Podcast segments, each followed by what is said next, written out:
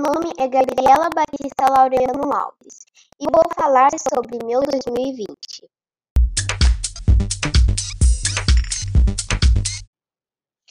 Meu 2020 foi diferente. No dia 24 de 3 de 2020 começou a quarentena. A quarentena é um isolamento para prevenir a Covid-19 em todo o Brasil e em boa parte do mundo. Muita gente acha que 2020 foi um ano perdido, que não serviu para nada. Mas 2020 não foi um ano perdido, porque não tem como um ano não ter servido para nada.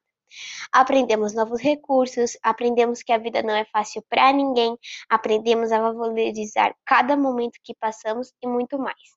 2020 também foi trágico, principalmente com o acontecido do meu tio. Ele caiu do pé de jaca e quebrou duas bacias. Graças a Deus, ele já está se recuperando bem. Mas com isso que aconteceu com meu tio, minha avó ficou com pressão alta. Mas também aconteceu muitas coisas boas, como meu priminho completou um ano de vida, descobriram a vacina contra o Covid-19, primos bem queridos meus de Sergipe vieram me visitar em São Paulo. No começo, foi um pouco difícil se acostumar com provas, trabalhos, tarefas e aula online. É triste não poder ver os amigos, professora, família e muito mais, mas espero encontrar a todos no fim dessa história.